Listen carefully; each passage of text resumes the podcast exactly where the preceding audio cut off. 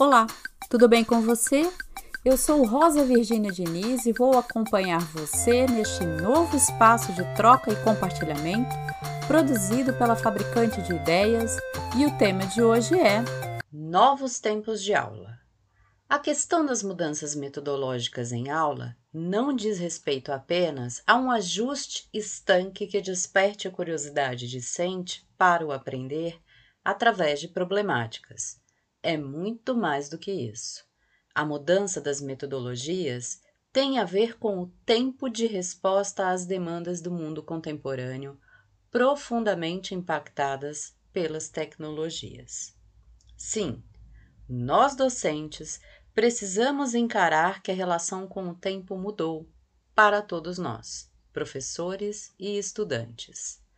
Tente fazer um exercício de imaginação e se veja em uma sala de aula expositiva, ilustrada exclusivamente por slides, muitas vezes lidos por um professor, sem que haja interação de qualquer natureza, entre docente discente, discentes discentes ou qualquer aplicativo.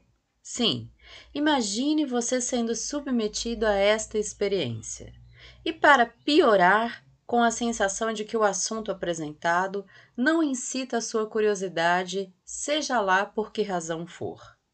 Imagine que algo que pudesse ser explicado em 15 minutos ou por meio de outros mecanismos de apresentação, talvez até mais interessantes, vídeos, podcasts, textos ou trocas de ideias, estivesse sendo apresentado em quatro horas.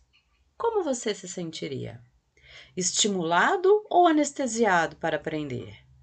Pois é exatamente assim que a experiência de ensino tem sido apresentada para os estudantes.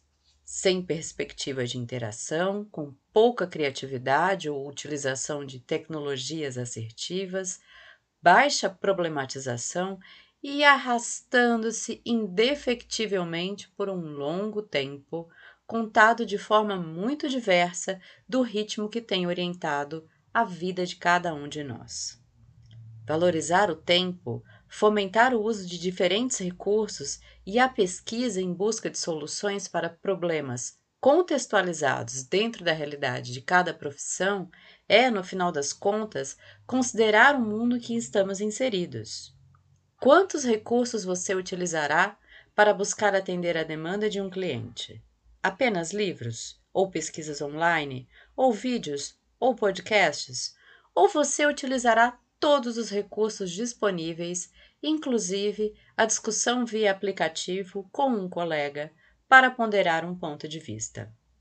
Exatamente o uso eficiente destes recursos com habilidade de modo a ganhar tempo e com foco para realizar uma curadoria adequada do conteúdo que interessa para solucionar a questão, é o que precisa ser orientado na formação de profissionais de alto impacto. Erudição não basta, assim como ação sem base teórica. É preciso dinamizar conteúdo e atitude para esse novo desenho formativo.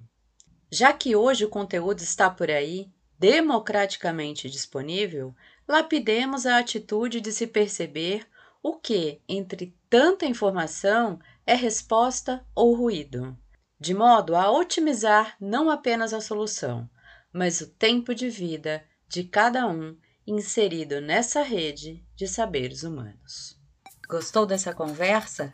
Compartilhe aí e visita o site da Fabricante de Ideias para descobrir uma diversidade de conteúdos que poderão te apoiar no exercício de uma docência de qualidade para o ensino superior.